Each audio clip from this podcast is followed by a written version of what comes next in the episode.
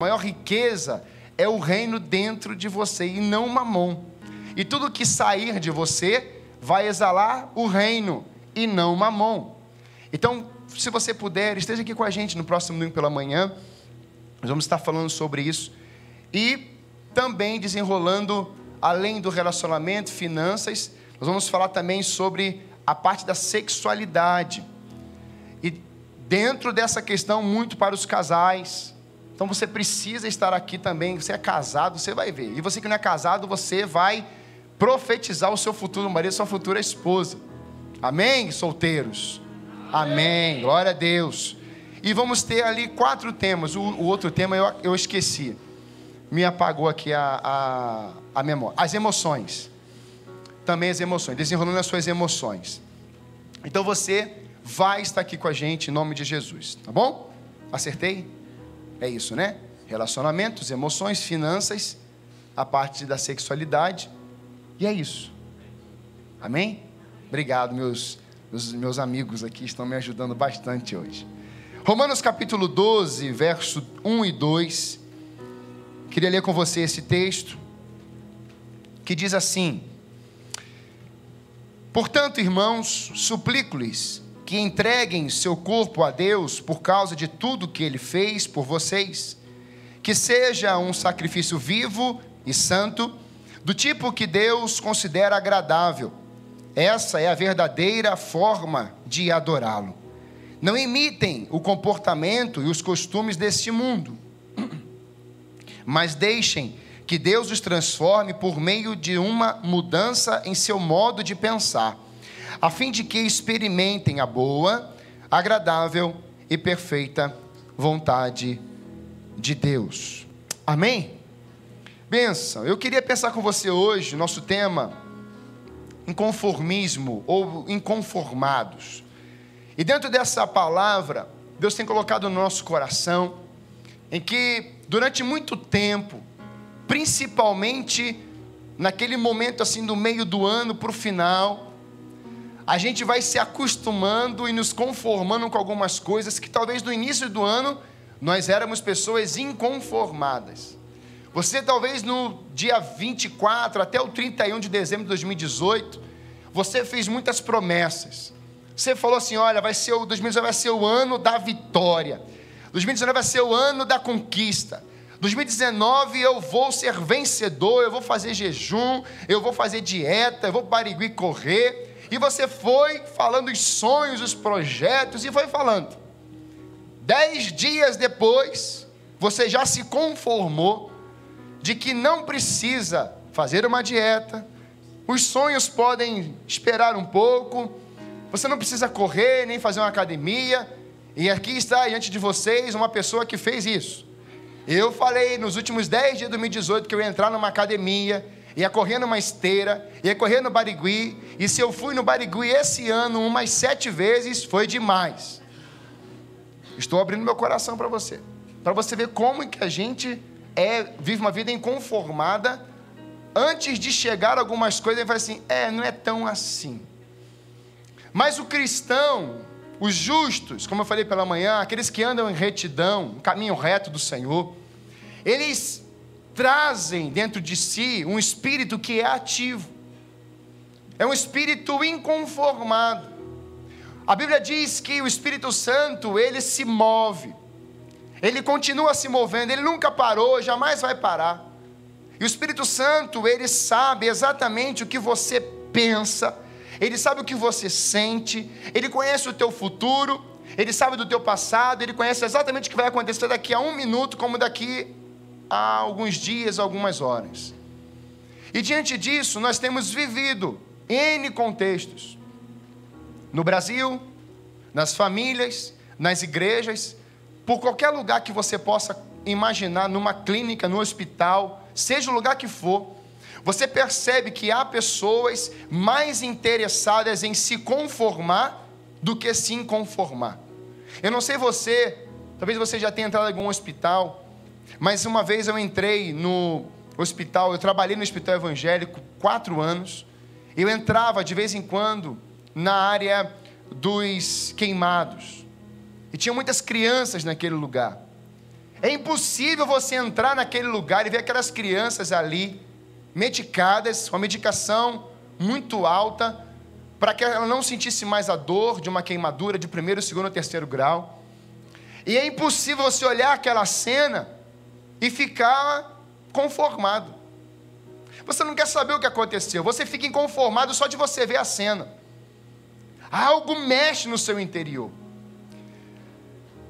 Durante a nossa vida, a gente começa a se acostumar com algumas coisas e perdemos essa, esse inconformismo.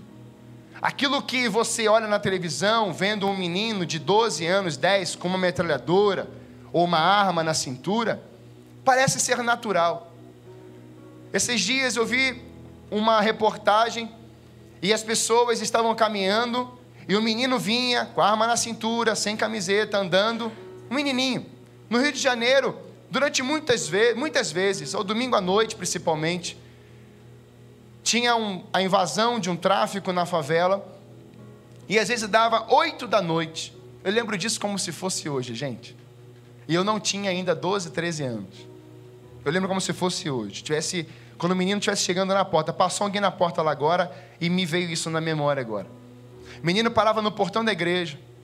Ele falava assim: Ó, oh, seguinte, avisa o tio lá que vai falar que é para fechar o templo oito e meia, porque nove horas o galo vai cantar. E aí você fala assim: Meu Deus, um menino de 12 anos com uma arma na mão, vindo com esse, com esse poderio todo. Aquilo vai acontecendo durante os anos durante os meses, e você vai se acostumando com aquilo. Você não se posiciona. Certa vez, numa, num conflito desse, de, de guerras entre facções numa favela, estávamos deitados no chão e chorávamos e gritávamos, e passou meia hora, a gente já estava andando e andando normalmente, como se nada tivesse acontecido. Pegava os meus amigos da, da igreja e íamos para a esquina da igreja sempre, quase todos os domingos, tinha um presunto lá deitado na esquina da igreja. A gente ia lá, olhava, e foram oito tiros. E no dia da semana seguinte, e foram doze. E esse aqui perdeu a cabeça. Era normal isso. Você imagina uma cena dessa? Parece que você está em outro país, não é verdade? Não, é o Rio de Janeiro, onde eu morava com 12 até 13 anos de idade. Realidade de favela. Vamos nos acostumando com isso. A corrupção cresce num país e a população vai se acostumando igrejas vivendo fora de um propósito, os membros vão se esfriando e se acostumando. E a única resposta que eu, pastor João, vejo ao entendimento no meu coração é que é preciso urgente um reavivamento, um avivamento na vida de cada indivíduo. Não somente um avivamento em que contenha conversões em massa, mas o trazer a vida do Espírito dentro dos corações. E diante desse avivamento, esse trazer a vida, isso possa ser tomado como uma cultura de avivamento e não uma cultura de inconformismo. Tem assuntos que você conversa com as pessoas e as pessoas elas vão vivendo e falando como se houvesse uma normalidade, ou divórcio. E alguns vão trazendo estatísticas mais absurdas ainda a cada momento. E eu comecei a falar, Espírito Santo, eu me recuso a pregar num púlpito de uma igreja e começar a falar de estatísticas altas de divórcio, aonde tem mais divórcio dentro da igreja do que fora. Eu me recuso isso, Senhor. Eu prefiro profetizar e declarar que o divórcio vai acabar na minha geração. Eu prefiro declarar que a igreja vai viver um grande avivamento. Eu, preciso, eu prefiro declarar que as famílias vão ver a restauração. Eu prefiro declarar que as estatísticas que estão no coração de Deus vão vir sobre a terra. Eu me recuso a pregar, a usar uma hora do meu sermão, a começar a falar um conformismo como se tudo estivesse bem. Eu me recuso isso, meus irmãos. Porque se você puxar no Google, você vai ter tudo ali para você. Mas enquanto pregador, enquanto anunciador das boas novas, das boas notícias, nós precisamos nos inconformar com as estatísticas que o mundo tem anunciado e vivido. E essa realidade, ela vai mudar. Sabe por que ela muda? Porque o apóstolo Paulo está escrevendo agora Romanos. E esse é um contexto que se você ler ou estudar um pouquinho a história, você vai perceber que os romanos eles tinham um senhor. Quem era o senhor dos romanos? César. Falar sobre o evangelho de que viria um novo senhor para romanos, gentios, era muito difícil. Para os judeus, isso é impossível. O nosso Senhor é César. E é exatamente também por isso que tantos homens de Deus foram martirizados, massacrados. Mas esses homens de Deus martirizados, massacrados, mortos em praças públicas, apedrejados no meio de todos, foram homens inconformados com o sistema de império, com o sistema romano, outros com o sistema babilônico, outros com o sistema egípcio, outros com o sistema da Grécia. Eu quero dizer nessa noite que o evangelho não vem da Grécia, o evangelho vem de Jerusalém. O evangelho vem da pessoa de Cristo, aquele que nasceu, aquele que cumpriu o seu papel, viveu andando no meio de nós. João disse que vimos a sua glória como a glória do jeito do Pai. E pessoas onde ele chegou, ele não vivia com a conformidade, aonde o paralítico estava ali, ele falou assim: "Levanta e anda". Ele via um cego gritando, inconformado com a sua cegueira. Ele parava os discípulos, não, fica quieto. Jesus falava assim: não, vamos parar ali. Nós temos que resolver aquilo. Nós somos inconformados. E aquela pessoa gritando: Senhor, filho de Davi, tem misericórdia de mim. E Jesus parava assim: abre os olhos, veja. E o cego passou a andar. Vemos um gadareno aprisionado por entidades malignas dentro do cemitério. Jesus vai para o outro lado, tem uma tempestade, mas assim: eu estou inconformado. Eu vou chegar do outro lado desse, lá, desse lago. E esse homem é curado e restaurado e liberto. Porque uma pessoa decidiu viver o inconformismo. Esse texto, o apóstolo Paulo está dizendo: Não vos conformeis com este mundo. E o que é que isso significa? Não vos conformeis, seja inconformado. Significa que não devemos nos enquadrar ao mundanismo que nos cerca em suas variadas formas. Quando o apóstolo Paulo diz, não vos conformeis com este mundo, ele quer dizer, não se enquadrar ao mundanismo, que vai cercando a igreja, sua família, diversas formas, e você sabe disso. Mas nesse mesmo versículo ele traz uma exortação, que também explica como isso pode ser possível. Mas transformai-vos pela renovação da vossa mente. Então você perceba que já há uma exortação, não somente não vos conformeis com, não, não vou me conformar, beleza. O que, que isso implica? O que, que tem uma ação depois disso? Tem uma ação, tem uma exortação. Você não se conforma com este mundo, é exatamente mais transforma. Ou seja, quando eu vivo inconformado, é porque eu tenho a decisão, a capacitação, eu tenho a vida do Espírito dentro de mim para transformar do lado de fora. Mas quando eu, tô eu estou conformado, o que é que você transforma fora? Nada, porque você se acostuma com o que você está vendo. Então você diz: nada precisa de transformação, está tudo bem. Já conversou com alguém assim? E aí, como é que você está? Está tudo bem, nem, nem probleminha, 100%. Tinha um policial no Rio de Janeiro e falou assim: E aí, tudo bem? Ele, 100%. Nenhum problema? Nenhum problema. Mas se você for lá na casa dele, o endereço dele, e falar assim: Fala aí, como é que está seu coração? Está difícil, está tudo ruim. As pessoas, elas vão dizendo que está tudo bem, mas lá no interior não está. E Paulo está dizendo assim: olha, o inconformado quer transformar pela renovação da vossa, primeiro aqui, para depois fora. Então o apóstolo Paulo sempre teve esse inconformismo do lado de dentro, para depois exalar a transformação para o lado de fora. O apóstolo Paulo não queria mudança, ele matava os cristãos. Se você ler Atos lá, capítulo 6, 7, 8, no 9, Deus intervém. Mas eu conversando com meu pai esses dias, e a gente pensando junto sobre esse no tempo em que Estevão está sendo apedrejado. E o texto vai dizer que a capa de Estevão, ela cai sobre os pés, é jogada sobre os pés de Saulo. E a gente começou a conversar sobre assim, será que quando Saulo viu aquela capa caindo e Estevão morrendo, ele sai daquele lugar e ele vai embora. E quando ele chega no caminho de Damasco, vem uma luz do céu e o apóstolo Paulo, e Paulo cai. E quando ele já levanta, ele levanta assim: Quem és, Senhor? Sabe o que nós entendemos, eu e ele, quando Deus liga na terra, Deus liga no céu. Nós entendemos que a unção que estava em Estevão, a presença do Espírito era tão poderosa na vida de Estevão, e ele era um homem cheio do Espírito Santo, porque Estevão é diferenciado, é um Marte. Ele está sendo apedrejado e ele está decidindo, o texto diz, ele está olhando para o céu. E ele olha para o céu e vê Jesus assentado à destra do Pai. E quando Estevão está sendo apedrejado, as pedras batem nele, no meu entendimento, aquelas pedras não traziam dor a Estevão porque os olhos de Estevão estão fitos, estão fixados no trono da glória de Deus. Ele está olhando para Jesus, e eu posso imaginar Jesus olhando para Estevão e assim: daqui a pouco você está aqui, filho. Talvez as pedras no dia a dia da sua vida vêm na sua direção. Talvez as pedras venham na sua cabeça, no seu coração, na sua boca. Ela vem entupindo você.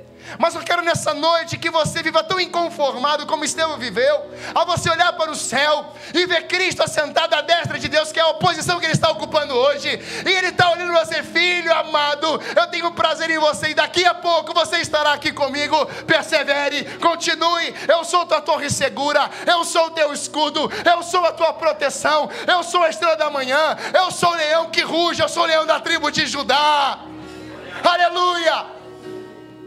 Diante dessa pressão, eu penso que essa unção ali, ela veio atrás de Saulo, e ela tombou Saulo. Algo ficou na memória daquele homem. Pessoas inconformadas geram ações de inconformismo, e pessoas vão lembrar exatamente das ações dos inconformados. Fica alojado na memória. Não é assim, mãe? O seu filho aprontava, o seu filho fazia como eu aprontava um monte na minha infância e até minha juventude. Falei pela manhã, eu e minha irmã ficamos dois anos sem se falar no Rio de Janeiro. E eu via meu pai de joelho num canto do quarto e minha mãe no outro quarto, de ajoelhados os dois juntos. E eu ouvia as vozes, Senhor, restaura o relacionamento dos meus filhos, eu não me conformo. Isso parece que vai ganhando eco até os dias de hoje. E a gente lembra disso. Eu lembro do meu pai ajoelhado com a boca no chão, falando assim: restaura, Senhor, restaura, Senhor, restaura, Senhor. Os meus filhos são teus, Senhor. E teve um dia, meus irmãos, que nós já estava quase beirando dois anos. Nós chegamos aqui em Curitiba e fomos no retiro, primeiro retiro de, da juventude aqui. Pastor, o líder era, era o Pastor Lobo? Eu não lembro se era. Acho que o Pastor Lobo era meu líder. Isaac, pastor Isaac. E aí eu tava, ela estava do lado esquerdo da plateia, eu estava do lado direito. Meus irmãos, eu não sei como aquilo aconteceu, só o Espírito vai explicar. Eu sei que eu saí do meu lugar, parecia um sonâmbulo. Daqui a pouco ela saiu do lugar e a gente se deu de frente. A gente se abraçou. Você já sabe o final da história. Estamos aí hoje, minha amiga, me aconselha, eu dou conselhos, ela me procura, eu a procuro. Porque um pai e uma mãe não se conformaram de ver dois filhos dentro de casa daquele jeito. Pais, Deus está dizendo para vocês: viva uma vida inconformada como pais. Não aceitem como os seus filhos estão vivendo ou o que eles estão fazendo. Pode ser a idade que ele tiver. Ele já pode ter casado e estar no outro mundo, no outro lado do mundo, lá no Japão. Não importa. As suas orações, as suas lágrimas, Deus diz que ele registra cada gota naquele odre, porque haverá um dia em que pela manhã, antes do sol raiar, haverá alegria, haverá júbilo, haverá celebração. Aleluia. Eu creio nisso, num vidas inconformadas. Mas ele não para por aí, ele diz: mas transformai-vos pela renovação da vossa mente. Somente assim é que você poderá experimentar a boa, agradável e a perfeita vontade de Deus. Esse é um texto riquíssimo. Que para eu experimentar a boa, perfeita e agradável vontade de Deus, eu preciso não me conformar com este mundo, nesse sistema mundano, dessas formas que tentam me cercar. Ouvir essa exortação pelo poder da palavra e transformar a minha mente, ser, permitir que o Espírito transforme a minha mente e eu tenha a mente de Cristo. Sabe por quê? Porque em Efésios, quando você vai ler no capítulo 6 sobre a armadura, quando você vai ver sobre a cabeça, e onde é que vem as pressões na sua vida? Você teve dor de cabeça muito forte? A pressão não vem no, no dedo, a pressão vem aqui. Você consegue, às vezes, às vezes tem uma enxaqueca, você não consegue ficar nem em pé. Você tem que procurar uma cama, tomar um remédio, deitar, apagar a luz e fica quietinho lá. Não é assim? As pressões vêm aqui, meus irmãos. É na sua mente. É aqui dentro. Por isso que quando você lê lá, lá não está dizendo para você viver sem o que? Não, é o capacete da salvação. Esse capacete que protege os seus sentidos aqui, protege os seus ouvidos, ele protege o seu olfato, ele protege a sua visão, ele protege a sua língua, ele protege a sua mente, a sua alma das pressões que vêm do outro lado. Ou seja, todas as pressões externas do mundo, se você tem a mente de Cristo, se o capacete da salvação está aqui te blindando, te protegendo, é porque você é salvo, e porque você é salvo, você está permitindo que o Espírito trabalhe dentro de você, e mediante esse capacete da salvação, a coisa que você mais quer ver depois que Cristo entra em você, é que você anuncie a salvação àqueles que ainda não são salvos. E as pressões você dá resposta, você dá um foco. É importante entender em que contexto aparece a exortação. E não vos conformeis com este mundo. O apóstolo Paulo traz essa advertência ao tratar acerca de como deve ser o relacionamento dos redimidos com aquele que os redimiu. Meus irmãos, quando nós entendemos aquele que nos redimiu, o nosso relacionamento precisa ser puro, íntimo, precisa fluir. E dentro desse inconformismo, meus irmãos, a gente começa a experimentar algumas coisas novas. Mas eu queria pensar com você, em primeiro lugar, quais seriam as ações contrárias ao inconformismo, ou os inimigos contrários ao inconformismo? Primeiro, o próprio conformismo. Toda pessoa conformada terá mais prazer em efetuar o que você pensa do que enxergar o que precisa ser transformado. Nós somos chamados para fazer, não fomos chamados para fazer o que é difícil ou fácil, mas para fazer o que é certo. Você pode falar isso para o teu vizinho? Fala assim para ele: Eu não fui chamado para fazer o que é difícil ou fácil, mas o que é certo. Mentes transformadas pelo Espírito não fica medindo se é algo muito difícil ou algo muito tranquilo. Ela sabe o que é certo e o que é errado. E diante disso, queridos, quando eu vivo conformismo, o errado muitas vezes passa a ser o certo, e o certo passa a ser o errado, porque eu me conformo, eu estou tranquilo quanto a isso, eu não preciso, eu não vou enfrentar esse negócio, vai dar muito trabalho.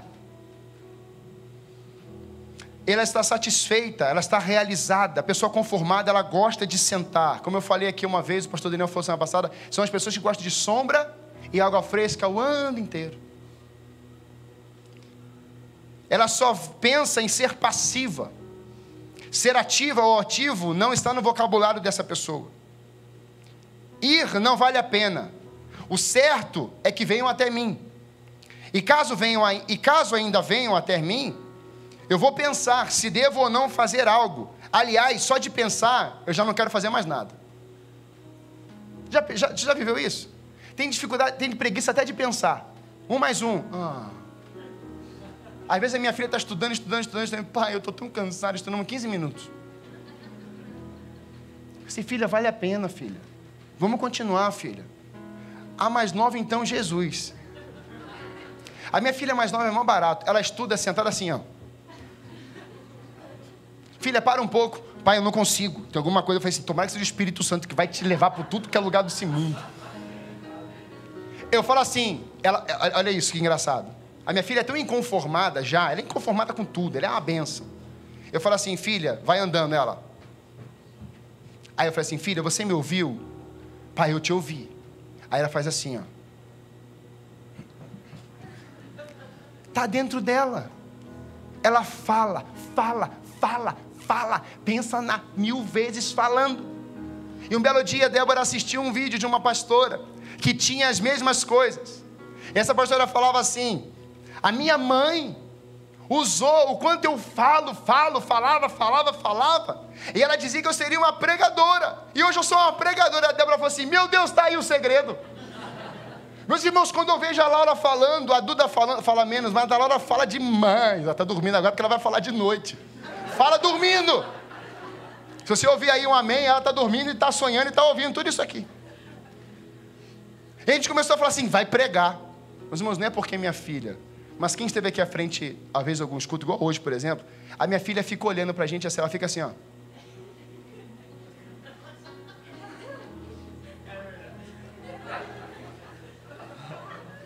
Estão me olhando? Eu estou adorando, gente. Só falta ela falar isso. Eu não estou nem aí se ela está querendo chamar atenção, não. Uma coisa eu sei: ele está vendo uma criança de seis anos assim, ali tem uma adoradora, Amém. aleluia. Ali tem uma inconformada, tem uma criança de seis anos. Você assim, não posso nem falar mais, tem que andar. Meus irmãos, tem gente que vive conformado com a imundícia dentro de casa. Você já viu isso? A casa está um trapo de imundícia tudo sujo, tudo sujo. Ventilador, cheio de teia de aranha. Você vai na cozinha, aquele cheio de gordura, um fedor. Meus irmãos, eu vou contar uma coisa aqui, está gravando, mas depois a gente edita. Minha mãe fez. a minha mãe e meu pai fizeram uma viagem. Eu, eu já estava casado. Aí, o meu irmão Maurício, quem conhece o pastor Maurício, né? Foi lá em casa. Aliás, ele não estava casado ainda. Ele inventou uma moda de fazer um peixe. Gente, minha mãe ficou fora de casa, acho que uns 10 dias. Quando ela chegou em casa, no estacionamento estava cheirando a peixe. Minha mãe é limpa. Meu pai, então, Senhor da glória. Meu pai é mais chato do que o dono da empresa de, higiene. Ele, ele já chegou e falou assim: Você está sentindo esse cheiro, seu Eli? Eu assim, mozinho, acho que mataram um bicho dentro da nossa casa. E aí, quando meu pai abriu a porta da esperança, virou desesperança, aquele cheiro de peixe frito, aquela gordura. Eu falei assim: Meu Deus, o que, que o Maurício fez aqui em casa? Já sabia que era ele. Chegaram na cozinha, meus irmãos. O Maurício limpou a cozinha, limpou a pia. Ele limpou o chão. Mas ele esqueceu do teto. Tinha aquelas bolhas pretas de gordura no teto. Que se você ficasse olhando um pouco, ela caía aqui. Blá. Coisa louca. E aí eu imagino meus pais, já idosos, pegando o rodo e limpando tudo aquilo. Aí a casa ficou cheirosa.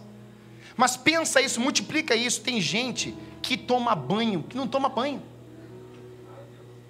Tem gente que anda e o cheiro tá lá na esquina. Eu estou falando assim para descontrair, mas é verdade, isso é conformismo. A pessoa se conforma com o fedor. E ela não mais está pensando mais no, no de, de tomar banho decente. Não. Ela passa desodorante. Ela passa Avon. Ela passa só Avon. Boticário é top. Ela vai passando os perfumes misturado. E acha que resolve. Não resolve, querido. Piora. O meu irmão adotivo, ele, ele, eu tô, tô, vamos bater um papo, vamos conversar aqui. O meu irmão adotivo, a camisa dele andava sozinha. Quando ele chega, tomara que ele ouça isso para ver se ele se converte mesmo. Aí quando, meu irmão adotivo, não mamão, mamão é cheiroso, mamão é um gatão, lindão. Eu sei que ele vai ver isso. Mas o Júnior, Senhor da glória, gente do céu, Aí a gente achou o problema. Ele entrava no banheiro, trancava a porta e colocava e começava a cantar louvores. Olha o adorador. E ficava lá. Senhor, te quero. E o chovendo, e a água, e a fumacinha saindo. Meu pai falou assim: João, eu estou desconfiado que o seu irmão não toma banho direito. Eu falei assim: eu tenho certeza. É só você sentir o cheiro da roupa, que ele acabou de chegar. E olha o guarda-roupa dele. Meus irmãos, a gente pegou uma cadeira, eu e pastor Sebastião. Pegamos uma cadeira, colocamos, e a gente foi ver a janelinha do banheiro do lado de fora do corredor. Meus irmãos, sem brincadeira, quando eu subi na cadeira, e eu vi o chuveiro aqui, e o Júnior aqui, ó, era a imagem, do, pensa a coisa mais horrível. E eu falei assim: Senhor da glória, o que, que o Júnior está fazendo? Aí deu um berro. Júnior! Gente, já viu aquele desenho que sai o espírito fica só o corpo? Ih, descobriram. Abre essa porta aí. Meu pai deu um banho nele. Sério. Pegou a, a esponja, sabonete, palmolive. Ó, cheque, cheque, cheque. Agora você vai tomar um banho. Esfregou o menino. Pensa gato. Parecia um gato. Não, não. Nunca tinha visto água. Meus irmãos, a gente ria para não bater nele. Sim, Júnior, se você. Aí Deus abençoou. Mas a pessoa vive conformada com tudo isso, meus irmãos. A pessoa precisa cuidar da sua. O que, que diz a palavra? Você é templo do Espírito Santo. Não, vou cuidar só da alma, mas o corpo que se estraga. Não é? Você é morada de Deus.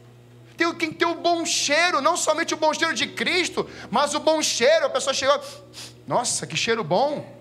É o, é o bom cheiro. Coisas básicas. A gente vai se conformando, a gente não vive uma inconformidade nisso. O conformismo não se apresenta,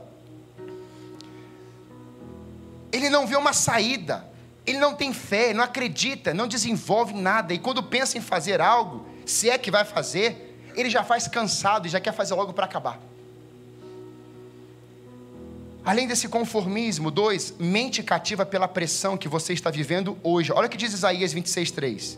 Tu, Senhor, guardarás em perfeita paz aquele cujo propósito, e aqui no original, no hebraico, é mente. Aquele cuja mente está firme, porque em ti confia. Em algumas versões saem propósito, mas no original, e eu fui estudar esse original abençoado aqui, é mente. No hebraico é mente. Ou seja, tu, Senhor, guardarás em perfeita paz aquele cuja mente está em ti. Olha o capacete da salvação. Porque em ti eu confio. Hoje, diante de muitas pressões, mente cativas às pressões, hoje poderá engolir seus pensamentos e emoções, a sua alma, e você vai vivendo conformado com isso. Você não procura tratamento psicológico, você não procura uma libertação, você não procura um pastor, você não procura uma pessoa para te ajudar, a ouvir você, e você fica com aqueles resíduos, aqueles acúmulos, aquelas químicas na sua mente, na sua alma, e a pressão vai engolindo a sua cabeça, a sua mente, e você não consegue dar um passo, você não consegue agir. A inconformidade nunca fará parte da sua vida, porque você ficou conformado à doença. Tem pessoas que amam viver conformado com a doença. A mente cativa ao conformismo levará você para um buraco. A mente cativa ao conformismo não fará você enxergar nem ouvir o que Deus tem de propósito para você, porque a Bíblia diz que a sua mente tem que ser a mente de Cristo. Se a sua mente for a sua, se a doença continuar na sua alma, como que você vai se conectar com o coração celestial? Não se conecta.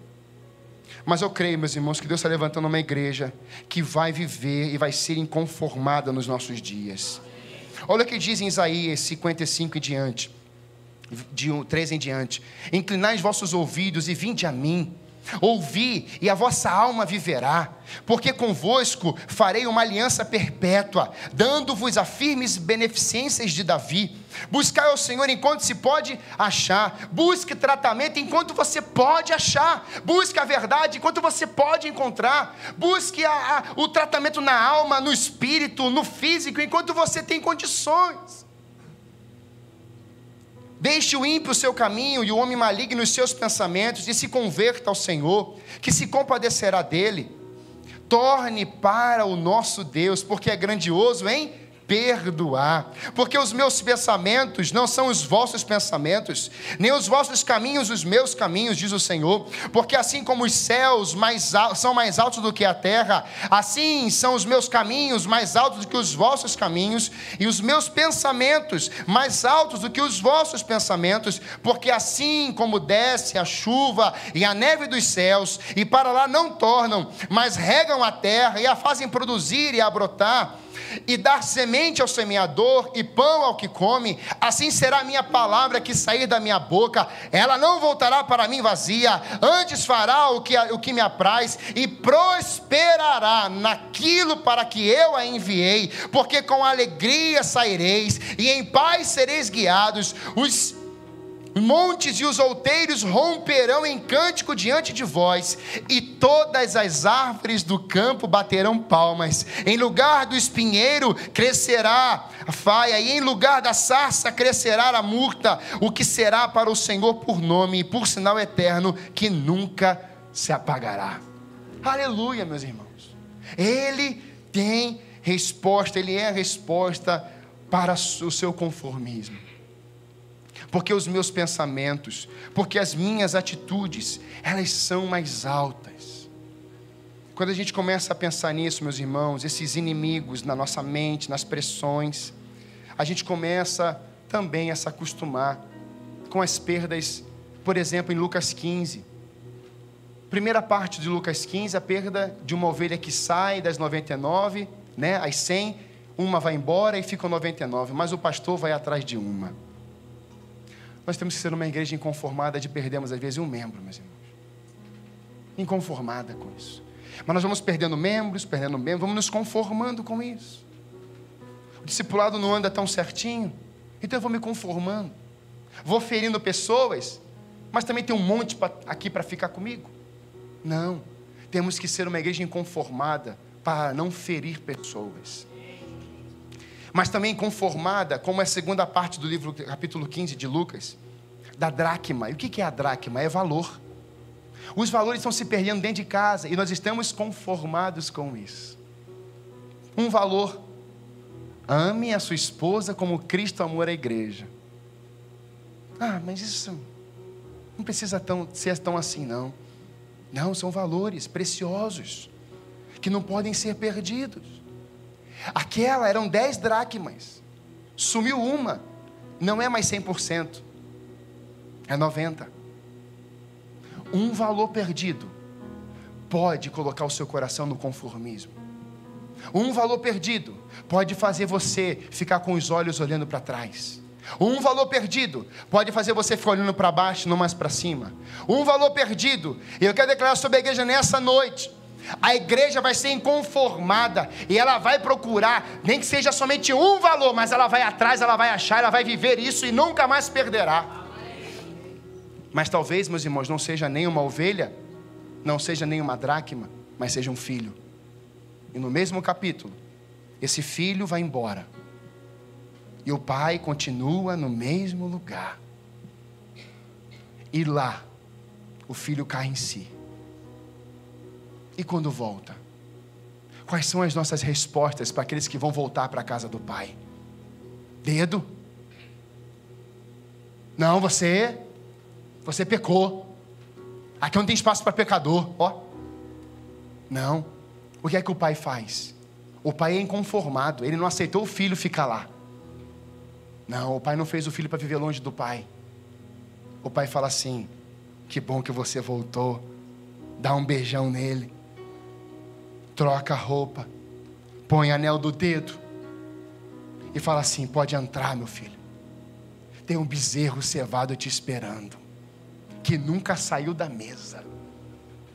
Presta atenção numa coisa: você pode ficar longe de Deus o quanto você quiser mas quando você voltar, Deus não muda, seus valores são eternos, o seu amor é infalível. E, o seu, e, a, e a sua dedicação por te abençoar e por amar você nunca mudou porque você mudou. Deus não muda, mas Deus quer se mover na sua vida nessa noite e falar assim: Eu quero colocar o meu inconformismo em você. Eu quero declarar sobre a igreja Alameda nessas noites, nessa noite em que nós vamos atrás das ovelhas perdidas, nós vamos resgatar os valores da nossa igreja e nós vamos atrás dos filhos que se perderam durante anos. Deus vai trazer muitos filhos por aquelas portas e vão chegar muita gente naquele lugar. E nós vamos abraçar, nós vamos revestir, nós vamos amar, nós vamos investir, nós vamos enviar como missionários para um monte de lugar. Deus vai encher esse lugar em 2020, cheio de filhos amados. Eu creio nisso.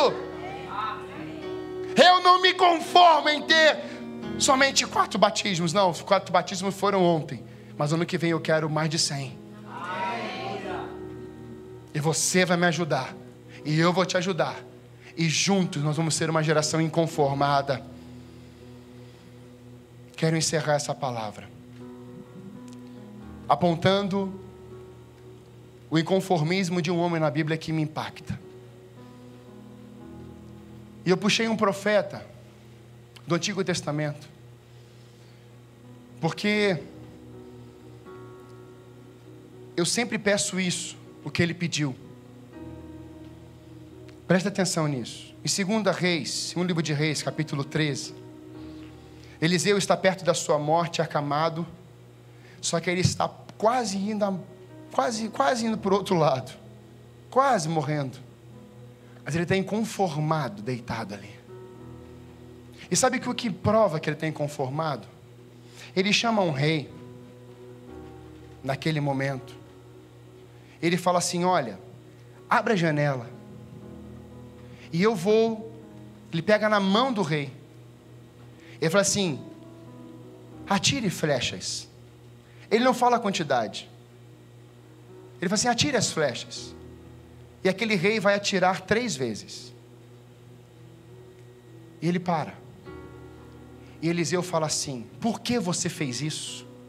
Por que você só feriu três vezes a terra? Você precisava ter ferido cinco ou seis vezes, a seis vezes. Porque cada ferimento naquela terra representava a vitória sobre os sírios. E no exército de Israel era sempre assim: você ganhava uma batalha daquele povo, principalmente filisteu, medianitas, todos os exércitos inimigos. E você ficava naquele lugar, eles iam embora, mas eles se fortaleciam de novamente. E daqui a pouco tem um novo confronto. Mas ele só atirou três flechas. Ele se conformou a atirar só três. Mas se ele atira seis vezes, ele venceria na totalidade. Não existiria mais a Síria. Ele venceria por completo. E muitas vezes Deus está falando assim, filho, eu abri uma janela de oportunidade para você. Foi falado isso aqui pela manhã. Oportunidades. E você tem na sua aljava diversas flechas. Você tem dentro de você diversas vozes, oportunidades, verbalizações. Mas você não usa nem a palavra, você não atira nenhuma flecha, e você não consegue declarar uma bênção. Isso vai mudar. Hoje você vai lançar flecha até sua mão ficar com cãibra. Que foi assim que os guerreiros de Davi lutaram. Um homem com uma espada na mão, mão sangrando, lutou e matou muita gente sozinho. Homens inconformados para defender Davi. É assim que acaba, lá no finalzinho, livro de Samuel. Homens inconformados que guerrearam a favor de Davi. Porque quando ninguém mais quis aqueles homens, Davi está lá naquela caverna de Adulão sozinho. Chega a sua família, vai chegando todo endividado, homens doentes, e Davi vai restaurando, vai anunciando, e Deus levanta ali junto com Davi 600 homens. Esses homens viram o inconformismo de Davi, da vida daqueles homens. Levantou-se um exército e Davi pôde dizer no final: Eu quero água. Do outro lado, pessoas do seu exército foram buscar água para ele. Homens inconformados.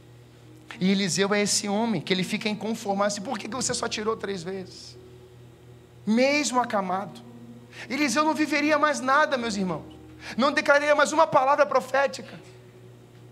Não precisa você declarar a palavra profética para viver inconformado. Não precisa você ter sonhos e visões para ser inconformado.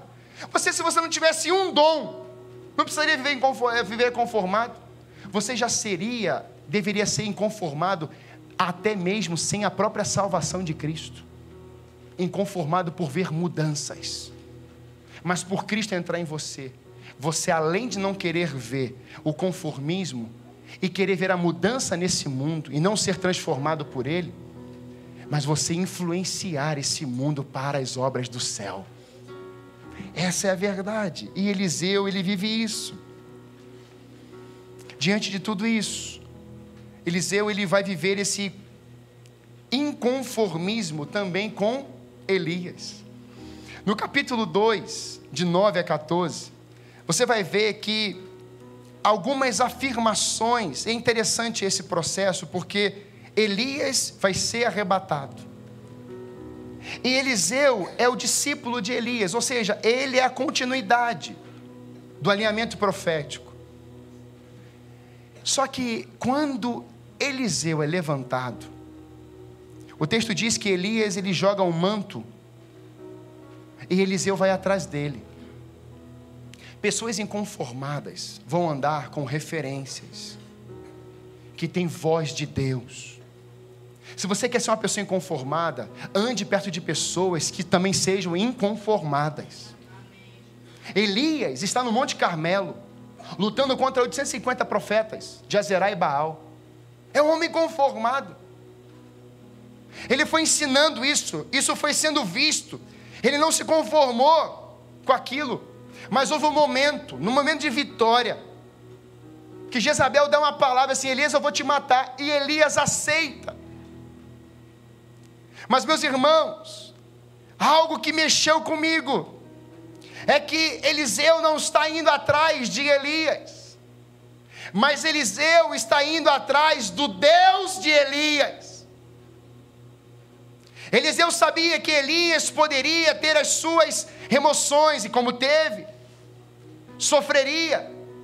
Por mais que o seu pai e a sua mãe sejam referências para a sua vida, saiba que eles têm limitações, porque são seres humanos. Mas Eliseu está indo atrás do Deus de Elias. Ele entendeu esse inconformismo. E diz o texto: verso 19, capítulo 19, verso 15: Disse o Senhor: Vai, volta o teu caminho para o deserto de Damasco. E chegando lá, unge Azael, rei da Síria, sobre a Síria, a Jeú, filho de Ninsi. Ungirás rei sobre Israel, e também Eliseu, filho de Safate. E ungirás o profeta em teu lugar. Está falando para Elias. Após isso, Elias achou Eliseu. Elias passou e lançou o seu manto sobre ele. Eliseu não parou de seguir Elias. Ele foi incansável, determinado, inconformado. Mas no capítulo 2, de 1 a 8, já há um desejo no coração de Eliseu de não sair de perto de Elias. Ele diz, Elias fala para Eliseu: fica aqui, em Betel. E Eliseu vai responder: inconformado, tão certo como vive o Senhor e vive a tua alma, não te deixarei. E assim desceram a Betel. Aí Eliseu continua, agora são os discípulos dos profetas disseram: Sabes Eliseu, que o Senhor hoje tomará o seu, o seu servo, ou seu senhor Elias, levando por sobre a sua cabeça. E Eliseu responde: Também eu sei, calai-vos. Disse Elias a Eliseu: Fique aqui, porque o Senhor me enviou a Jericó. Porém, ele disse: Tão certo como vive o Senhor e vive a tua alma, não te deixarei. E assim foram para Jericó.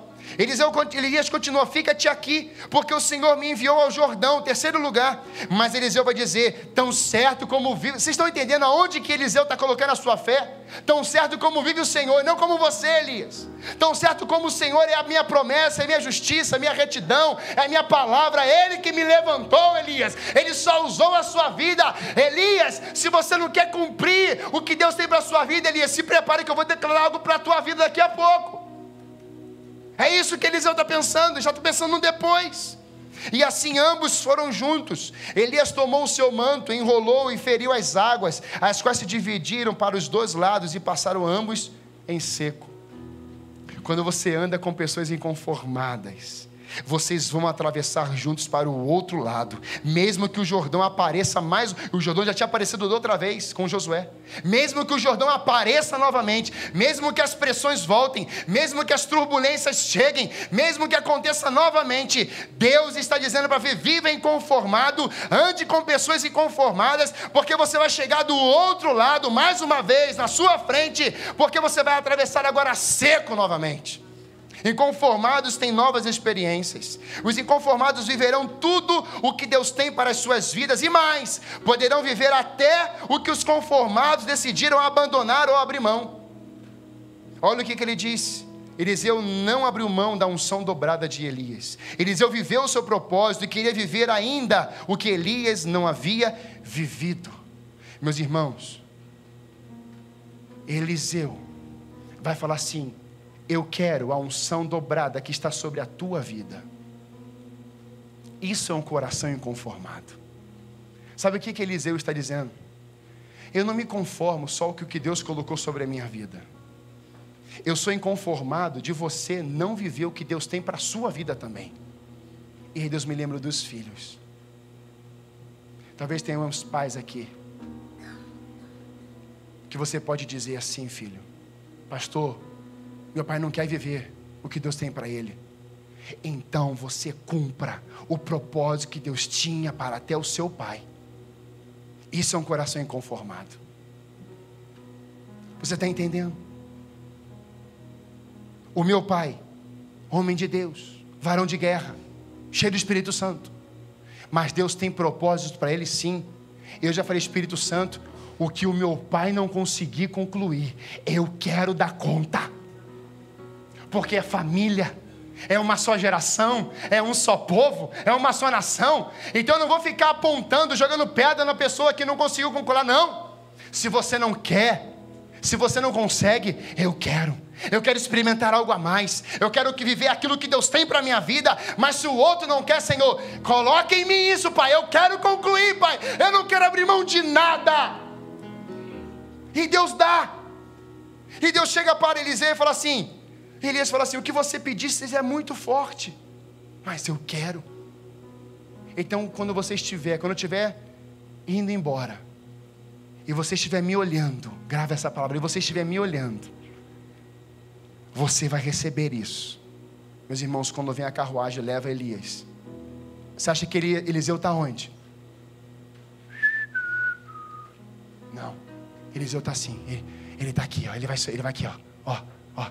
Ah, ele ali, ele ali, ele, ele vai lançar, ele vai lançar, ele vai lançar, eu quero, eu quero aquilo. E ele, diz o texto que Elias lançou, Elias não jogou nele, Elias lançou. Foi Eliseu que pegou a capa. Inconformados vão atrás, persistem, não desistem até alcançar. Deus está levantando uma igreja de inconformados, de famílias inconformadas nessa noite, em nome de Jesus.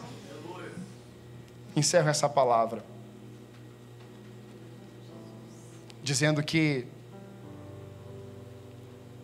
os inconformados, meus irmãos, em Esdras fala muito isso. Nós tínhamos duas gerações de inconformados, de uma conformada e outra inconformada. O texto diz no capítulo 3, verso 10, que os idosos estavam chorando por causa do templo que tinha sido destruído. E o texto diz que havia uma geração nova de filhos que estavam cantando e celebrando em alta voz. Tem gente chorando de vitórias do passado. Essa semana eu pesquisei o vídeo da Igreja Alameda quando foram foi demolida o prédio antigo. Fiquei olhando aquela cena, até chorei. Eu já cheguei rapidinho. Mas nós não devemos ficar chorando das lembranças lá de trás. Passou. Nós agora temos que chorar e quebrantarmos por coisas novas. E é por isso que o profeta Ageu se levanta. Deus levanta ele e fala assim: a glória da segunda casa ainda será maior. Inconformados. Você acha que parou em João Batista? Parou em Cristo? É o Espírito Santo agora. Inconformismo na própria Trindade. Deus cria, o Filho resolve, e o Espírito se move entre nós. Inconformismo. Eu queria que você fechasse seus olhos e perguntasse para o Espírito Santo nessa noite.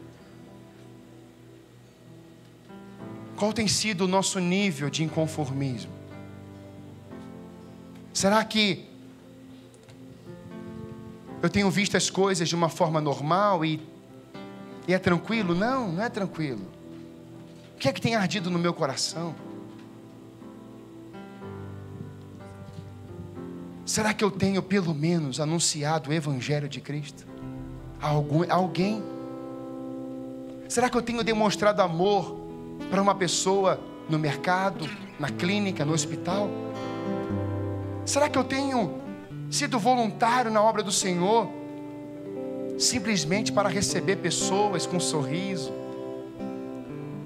Ou será que eu só tenho sido um crente de domingo em domingo? Não. Deus quer que você vire o ano em 2020 inconformado.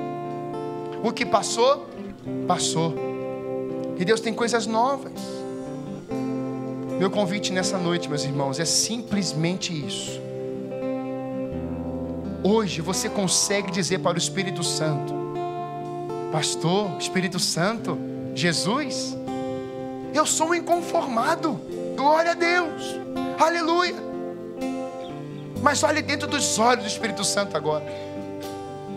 E ouça o que ele está dizendo para você. Ele fala para uma igreja em Éfeso: Você é muito boa.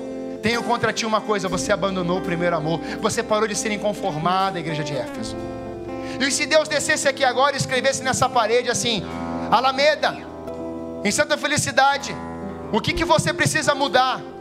Quais seriam as nossas reações e ações diante dessa escrita de Deus sobre a igreja nesse lugar?